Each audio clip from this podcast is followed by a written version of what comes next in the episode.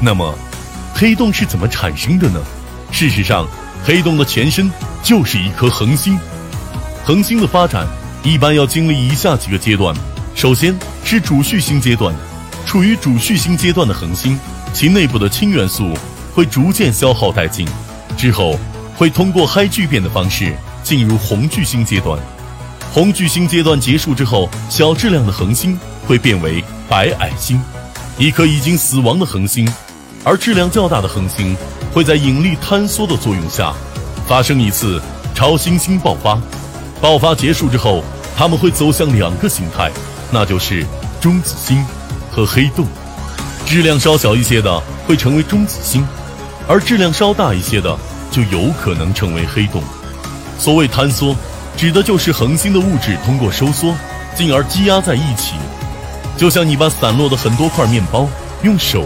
将它们捏成实心的一样，而坍缩情况之所以会发生，说白了就是因为能源耗尽。恒星早期之所以不会坍缩，是因为它内部的燃料一直在通过核聚变的方式来产生足够的力量，去支撑它厚重的外壳。而当恒星内部燃料耗尽，处于末期时，就没有足够的力量来支撑它的周围物质了。最终，在这些物质的重压下，核心。便被压垮，在引力的作用下，进而产生了坍缩现象。黑洞与中子星不一样，中子星最终坍缩后，其内部的引力可以被中子间的排斥力所阻挡，但是黑洞就不一样了，其质量过大导致的无休止的坍缩过程，可以直接将中子碾成粉末。能让中子星停止坍缩的中子间排斥力，在黑洞坍缩时产生的引力面前。是如此的不堪一击，没有任何力量可以阻止黑洞的无限坍缩。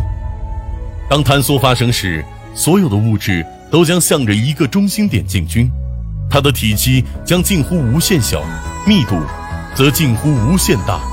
当一个星体的半径收缩到小于其史瓦西半径时，其质量将导致时空扭曲，并使得光无法从中逃脱。此时，黑洞。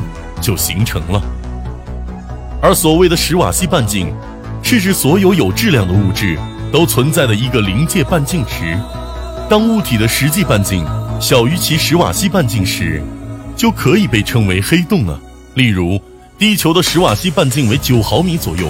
从理论上来说，当地球的半径收缩到九毫米的时候，就会产生黑洞。